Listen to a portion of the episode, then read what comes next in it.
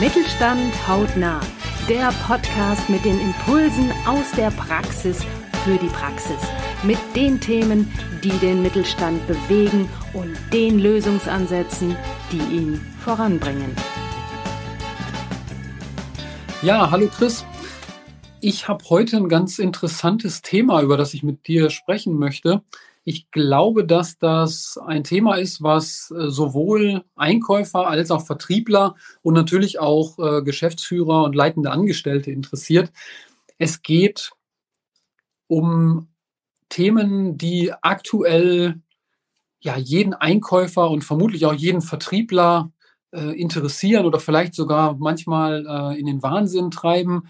Und zwar würde ich gern mit dir mal über diese Themen Verfügbarkeit, Preiserhöhungen und äh, Risiken sprechen, die wir da so äh, aktuell und auch im, also im letzten Jahr schon erleben durften. Und das Ganze wird sich ja vermutlich erstmal noch ein ganzes, äh, ganzes Stück weiter in dieses Jahr hineinziehen. Wir können das ja jeden Tag in der Presse lesen, äh, was eben so im Automobilbereich mit Verfügbarkeit von Halbleitern passiert. Und ich glaube, das ist ein ganz gutes Thema für unsere, für unsere heutige Folge, weil es einfach ähm, ja, beide Seiten, Vertrieb, Einkauf betrifft und ähm, somit wahrscheinlich auch viele von, von euch, die das jetzt hören. Dann hören wir es natürlich, wir erleben das teilweise ja in vielen, vielen Bereichen, dass dort eine, eine Lieferqualität oder eine Verfügbarkeit einfach nicht mehr gegeben ist. Ähm, das ist natürlich auf, während der gesamten oder auf der gesamten Lieferkette ja schon irgendwo hängt, oder Wertschöpfungskette hängt das ja irgendwo schon drinne. Für dich als Einkaufsdirektor, was macht dir denn da tatsächlich am meisten Kopfschmerzen im Moment? Kopfschmerzen ist, ist so ein bisschen das falsche Wort. Das ähm, bin, da, bin ja schon ein bisschen, ein bisschen länger dabei. Also das äh, bringt mich jetzt nicht zum Schwitzen, sagen wir es mal so. Ähm, aber natürlich gibt es Gibt es da auch in meiner täglichen Praxis irgendwo äh, Dinge, die gut verfügbar sind und auch Dinge, die weniger gut verfügbar sind? Und ja, ich, ich habe für mich so in Summe festgestellt, wenn du, wenn du ein aus meiner Sicht gutes Gesamtkonzept hast, also nicht vielleicht deine Lagerbestände runtergefahren hast auf Null, sondern wenn du, wenn du solche Eventualitäten und Risiken im Vorfeld versucht hast mit einzuplanen, dann kommst du in vielen Fällen ganz gut zurecht. Es gibt aber natürlich immer wieder diese Fälle, wo dann auf einmal dein Kunde sagt, ich hätte aber gern mal viel, viel mehr als sonst. Und dann äh, musst du dir einfach irgendwo eine kreative Lösung überlegen. Und das Interessante ist, aus meiner Sicht hilft da, wie so oft, äh, einfach miteinander kommunizieren. Ne? Also ich hatte es ja eben schon gesagt, den, den Vertriebler in, in den Wahnsinn treiben. Also wirklich ähm, anrufen, ganz beharrlich das Gespräch suchen, äh, sich auch nicht abwimmeln lassen. Das passiert ja auch schnell. Das ähm, kommt dann so ein Vertriebler ähm, und du sagst mir dann vielleicht, ja, ähm, wir können halt erst in vier Wochen liefern und ich frage nochmal nach und sage, ich brauche das aber morgen. Dann sagst du mir vielleicht, ja, in äh, drei Wochen und äh, vier Tagen kriege ich das dann auch hin. Und damit darfst du dich dann natürlich nicht zufrieden geben. Ne? Also du musst schon, mhm. glaube ich, auch wirklich signalisieren, dass du das ernst meinst, dass dieser, dieser Druck wirklich da ist und dass du jetzt da auch nicht zum Spaß anrufst und äh, den, den Lieferanten da äh, zum Spaß einfach um Beschleunigungsmaßnahmen bittest, weil das Ganze am Ende ja auch in vielen Fällen dann auch, auch noch Geld kostet. Wenn du jetzt irgendwie, ich weiß nicht, Sondertransporte zum Beispiel äh, haben möchtest oder ganz interessant wird es ja auch immer, wenn du äh, eine Maschine hast, wo, wo deine, deine Bauteile irgendwie noch drüber laufen müssen. Und dann gibt es halt eine gewisse Fertigungsreihenfolge und du bist vielleicht nicht an erster Stelle, sondern an Position 35. Ja, das ist natürlich die spannende Frage, wie kriegst du es hin, dass du an Position 1 kommst? Und das, also meiner Erfahrung nach, geht das halt viel über Kommunikation, ähm, hat auch viel mit, mit beidseitigem Verständnis zu tun und auch viel mit, mit dem Verstehen wollen. Also wirklich verstehen wollen, wie ist gerade die Situation beim Lieferanten. Warum kann der das jetzt nicht machen? Also warum komme ich jetzt nicht an Position 1 und stehe vielleicht an Position 35? Und ähm, selbst wenn das vielleicht bei, bei diesem einen Fertigungsschritt so ist, dann gibt es ja meistens auch beim Lieferanten in dieser gesamten Prozesskette noch weitere Schritte, über die kannst du ja auch sprechen. Und ich glaube, wenn du da wirklich beharrlich nachfragst, ähm, und damit meine ich jetzt gar nicht unfreundlich, sondern wirklich beharrlich mhm. nachfragen, freundlich, nett, charmant nachfragen, dann äh, hast, hast du in der Regel ja auch eine, eine hoffentlich einigermaßen belastbare persönliche Beziehung zu deinem Ansprechpartner. Und ich denke, da findest du in den meisten Fällen auch, auch wirklich gute Lösungen. Und äh, dann bleiben dir vielleicht die, die Schweißperlen auf der Stirn erspart. Ja. Es waren ja so Schlagworte der vergangenen Jahre, eigentlich immer dieses Just in Time. Ja, also äh, Lagerhaltungskosten senken, äh, Bestandskosten senken und so weiter, der ganze Spaß. Ist das so ein kleiner, kleiner Ausstieg wieder aus diesen Just-in-Time-Lieferungen? Lieber dann doch äh, was verraten oder betrifft das wirklich nur Kernprodukte oder ganz, ganz wichtige hm. Teile? Es ist eine interessante Frage. Ich denke, es kommt drauf an. Die Antwort wolltest du jetzt vermutlich nicht hören, aber ich denke, es Eigentlich. kommt wirklich drauf an, wie, ja, wie du als Unternehmen dann auch tickst. Ne? Weil es gibt halt äh, Unternehmen, für die ist halt das Thema Just-in-Time besonders wichtig, weil es eben ansonsten sehr teuer wird. Es gibt aber auch andere, für die ist es eben ähm, wichtig, ihr Lager vielleicht zu optimieren, aber nicht um jeden Preis zu optimieren. Äh, und da betreibe ich dann vielleicht mit einem gewissen Lagerbestand, den ich, den ich vorhalten möchte, auch Risikomanagement, was ähm, mhm. so ein zweites, ähm, zweites großes Thema ist, wo wir ja gleich auch nochmal noch mal einsteigen wollen. Also von daher, ich glaube, glaube, alle, alle Modelle, alle Varianten haben da ihre Berechtigung. Ähm, wichtig ist aus meiner Sicht, dass du dir, dass du dir einfach aus Unternehmenssicht die Frage beantwortest, was möchte ich denn eigentlich? Also, dass du nicht einfach sagst, das ist so ein, so ein nennen wir es mal Modewort und ich springe da jetzt drauf auf und möchte das, weil, weil ich es häufiger gelesen habe, sondern dass du dir überlegst, was ist denn mein Produktportfolio? Was brauche ich, um letztendlich meine Kunden dann auch zufriedenstellen zu können? Und ich denke, wenn du daraus dann für dich eine sinnvolle Strategie ableitest, dann kannst du die Frage für dich als Unternehmen auch sinnvoll beantworten und zwar so sinnvoll, dass das dann auch Bestand hat. Weil es bringt ja nichts, wenn du in einem Jahr die Bestände nach oben fährst äh, bis, äh, ja, bis zum geht nicht mehr, weil du einfach sagst, jetzt muss ich Risikomanagement machen und zwei Jahre später fährst du wieder ganz nach unten, weil du sagst, also jetzt äh, habe ich ja gar kein Risiko mehr, das äh, brauche ich ja jetzt nicht mehr. Und jetzt möchte ich dann mhm. meine Bestände wieder optimieren. Ich glaube, du brauchst halt einfach eine, eine durchgängige und sinnvolle Strategie, die natürlich auch angepasst werden muss, weil sich dein Unternehmen, dein Produktportfolio, alles entwickelt sich auch weiter. Also du musst es regelmäßig hinterfragen. Aber ich denke, ähm, da haben durchaus alle äh, Modelle, alle Konzepte ihre, ihre Berechtigung für den jeweiligen Anwendungsfall. Also von daher, äh, es kommt darauf an, wäre, wäre tatsächlich meine Antwort. Ja. Aber jetzt hast du das Wort äh, Risikomanagement ja schon äh, genannt. Lass uns darüber mal reden. Muss das nicht ein bisschen überdacht werden? Wir haben natürlich in den letzten Jahren äh, über die Pandemie, über Ausfall, über geschlossene äh, äh Produktionsstätten, dann, ähm, ich weiß nicht, ob du dich erinnerst, äh, was im März äh, 2020 war.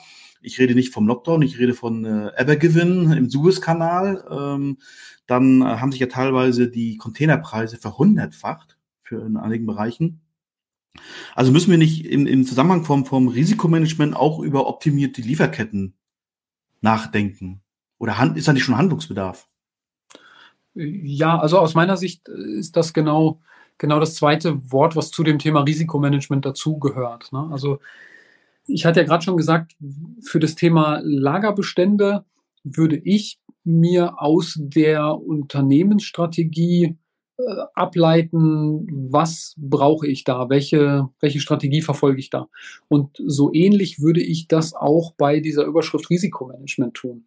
Ich glaube, Risikomanagement ist ein, ein Thema, was schon immer da war, was aber in vielen Fällen mit dem Einkauf nicht in ja nicht, nicht direkt im ersten Schritt in Verbindung gebracht wurde. Also im Einkauf, das Thema haben wir, haben wir nicht erst seit zwei Jahren. Das gab es vorher auch schon und äh, das war auch vorher schon wichtig. Ich glaube nur, dass es von der Wahrnehmung jetzt auf einmal ganz anders ist und dass viele Unternehmen jetzt auch festgestellt haben, dass bestimmte Risiken, die vorher sehr theoretisch klangen, jetzt vielleicht dann auch irgendwann mal äh, mal greifbar geworden sind und sichtbar geworden sind, sodass, ähm, sodass das durchaus ein Thema ist, wo, ähm, wo, wo ich sagen würde, dem sollte man sehr viel Beachtung schenken. Und in dem Zusammenhang wird es jetzt natürlich ein bisschen komplexer. Also Risikomanagement ist ja nicht nur, ich lege mir Bauteile ans Lager und bin dann vielleicht drei Wochen länger verfügbar, sondern Risikomanagement heißt ja im Endeffekt auch, ich sichere meine Lieferkette ab. Also ich gucke mir vielleicht auch meinen Lieferanten an oder verpflichte meinen Lieferanten, seine Unterlieferanten anzuschauen. Ähm, ich gucke vielleicht, ja, was für eine geografische Lage ist das, wo der Lieferant seine Produktionsstätte hat.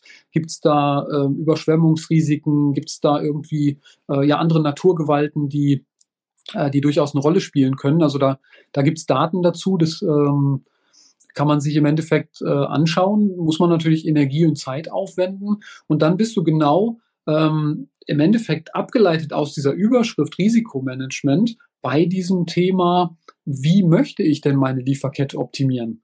Also möchte ich ähm, einfach beim Lieferanten was bestellen und dann ist das irgendwann mal bei mir und das dazwischen ist mir egal?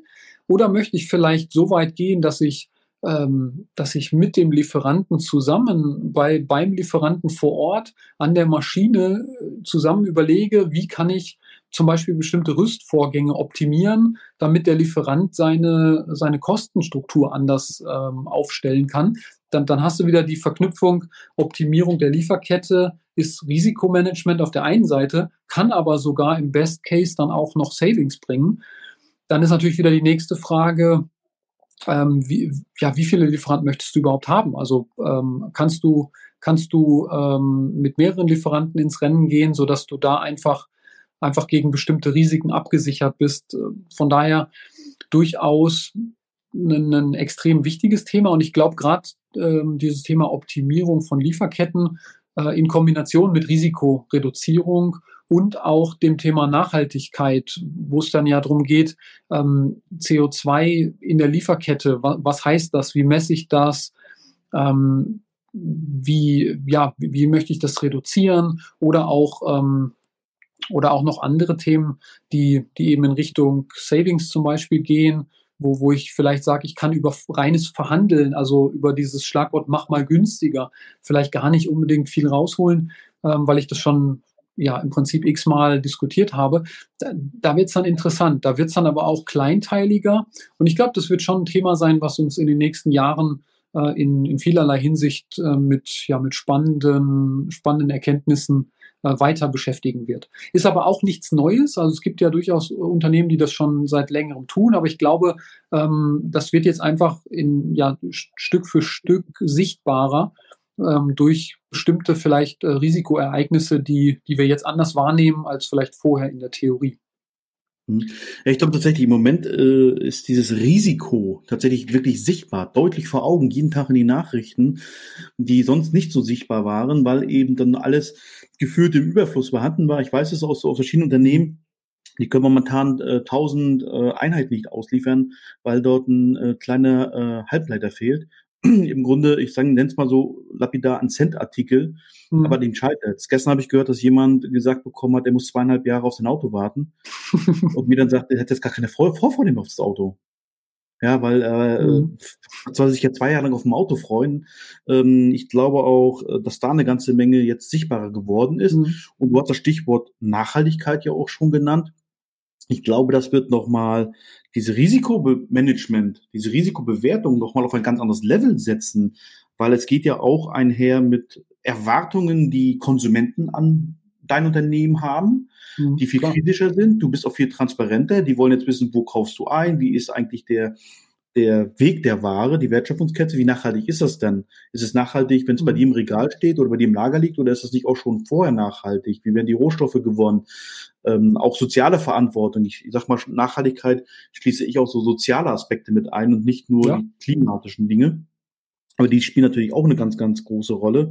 Ähm, und einhergehend natürlich auch mit, mit gesetzlichen Auflagen, denn da kommt ja auch noch einiges äh, auf Lieferanten und äh, Fabrikanten hinzu, die bestimmte gesetzliche Auflagen zukünftig erfüllen müssen und das auch in ihrer Lieferkette hm, sicherstellen. Genau. Ich, ich würde tatsächlich in, äh, in Anbetracht der Zeit sogar nochmal äh, das Thema eher, eher im Gesamten betrachten wollen, weil da habe ich ja noch eine, eine Frage an dich aus, aus Vertriebssicht, die ich unbedingt loswerden möchte.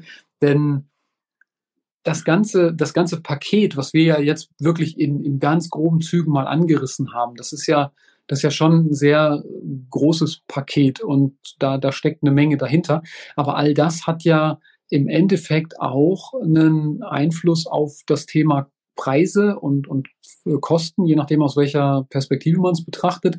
Und ich, ich glaube, da ist es einfach wichtig, dass das ähm, Thema präsent zu haben, dass ein Vertriebler zum Beispiel da seine Einkaufskollegen auch super nutzen kann, um sich vielleicht auf Kundengespräche vorzubereiten oder um genau diese Themen vielleicht auch besser zu verstehen. Weil du könntest ja jetzt aus Vertriebssicht vielleicht mit anderen ja mit einem anderen Vorgehen auch auf deinen Kunden zugehen. Und da würde mich einfach nochmal noch mal interessieren, wie, wie, wie ist das? Ich habe schon häufig erlebt, dass Vertriebler da teilweise ja, Schweißperlen auf der Stirn haben und gesagt haben, wie soll ich meinem Kunden jetzt verkaufen, dass ich da jetzt die Preise erhöhen muss und dass die da teilweise ähm, ja fast schon am Verzweifeln waren, ähm, weil, weil der Kunde sich vielleicht nicht zurückgemeldet hat oder ähnliches. Wie, wie erlebst du das? Wie, ähm, die, die Personen, mit denen du da sprichst, so auf Vertriebsseite, haben die auch alle, ähm, sind die auch alle schweißgebadet oder sind die da, sind die da viel entspannter? Ja, ist natürlich äh, ganz klar, Preiserhöhung zu kommunizieren ist immer eine negative Nachricht. Wer hat denn schon Lust, mit negativen Nachrichten zu Kunden zu fahren? Und ich glaube, um, um das besser zu kommunizieren, ist, glaube ich, erstmal die Kommunikation Inhalt des Unternehmens äh, wichtig. Denn ich erlebe oft, aus meiner eigenen Erfahrung in Unternehmen, als auch jetzt als externer Berater, dass häufig dann der Vertriebler eine neue Preisliste kriegt und sagt, jetzt lauf mal los und der aber auch gar nicht weiß, wie setze ich das denn tatsächlich zusammen? Warum ist denn das ähm, jetzt? Weil viele Dinge kannst du ja auch durchkommunizieren, wenn man zum. Beispiel Anforderungen erfüllt, die man vielleicht nicht erfüllen müsste. Die kosten eben dann auch Geld. Und ich glaube, wenn du das transparent weiter kommunizieren kannst, dann fällt es natürlich auch leichter, dem Kunden diese Dinge zu erklären, als einfach nur zu sagen, ja, jetzt neue Preise ab 1. März. Mhm. Äh, ist so. Ähm, oder wir geben sie auch nur weiter. Ich glaube, dass eben all diese Punkte, die wir auch grob besprochen haben, die in die, in die Kalkulation des Preises einfließen, dass die erstmal innerhalb des Unternehmens äh, offen transportiert werden müssen, also kommuniziert werden müssen mhm. und vielleicht auch ein bisschen ergebnisoffener in Verhandlungen gehen. Vielleicht gar nicht eben dieses, diese Preises rausschicken, sagt, das ist jetzt so, take it or leave it, weil wenn du Pech hast, dann, dann leave it. Es, es gibt ja, ja kaum mhm. heute noch ähm, Märkte, wo du der einzige Lieferant bist. Und da kannst du natürlich sagen, okay, was bekommst du denn für dein Geld? Dafür geben, geben wir dir eine Liefersicherheit, eine Verfügbarkeit. Wir geben dir einen hohen ähm, ökologischen Anspruch. Wir überqualifizieren quasi die geforderten Mindestnormen, gesetzlichen Mindestnormen. Wir geben dir in gewissen Bereichen eine Qualität. Wir erhöhen vielleicht auch die Qualität. Wir bieten vielleicht auch Schulungen noch mit an. Aber in der Tat, es ist äh, nicht angenehm anzurufen, zu sagen, äh, Mensch, Peter, äh, sitzt du? Äh, ich äh, mhm. muss dir leid, müssen wir müssen mal über Preise reden. Ja. Aber vielleicht sollte man tatsächlich mal äh, auch gemeinsame Lösungen suchen, wo du sagst, hey, du hast jetzt ein, ein Problem, was da auf dich zukommt, teure Logistikkosten, die sind ja da. Also Containerpreise haben sich teilweise, wie gesagt, verhundertfacht. Die Kosten sind ja da. Mhm. Ja, und es kann ja auch nicht, nicht dein Ziel sein, ähm, keine Marge mehr zu generieren, damit dein Kunde äh, die alten Preise behalten kann. Mhm. Ähm, ganz interessant ist aber auch der Punkt, den du jetzt gerade zum Schluss angesprochen hast. Vielleicht nur abschließend, mhm. als abschließendes Statement, ähm, rein, rein verhandlungstechnisch ist es immer ganz klug, wenn derjenige, der die Preise verhandelt, äh, nicht an der Beziehung zum Kunden orientiert ist. Also da kannst du dir natürlich auch die Frage stellen, ist denn der Vertriebler, den du oder der Key Account Manager, den du losschickst, damit er ein gutes Verhältnis zum Kunden hat, ist das überhaupt der richtige, um die Preise mit dem Kunden zu verhandeln? Ähm, weil ja letztlich, wenn der sich entscheiden muss, entscheidet er sich äh, für, für die Beziehung, um die irgendwie aufrechtzuerhalten oder nicht? Also das ist eine ganz spannende Frage, aber die wollen wir jetzt hier heute gar nicht beantworten. Ich glaube, wir haben ja schon einige Impulse jetzt mitgegeben, ähm, wo, wo du als Hörer mal drüber nachdenken kannst und äh, gucken kannst, was, ob da was für dich dabei ist. Also, wie gesagt, spannende Frage. Geben wir einfach mal an euch weiter. Wenn ihr Lust habt, schickt uns eine Mail, schickt uns eine Nachricht. Die entsprechenden Kontaktdaten findet ihr wie immer in den äh, Shownotes. Und ich danke für eure Aufmerksamkeit. Weitere Impulse gefällig? Sehr gerne. klicken Sie in weitere Folgen mit aktuellen Themen, die auch Sie betreffen. Eben Mittelstand. Haut nach!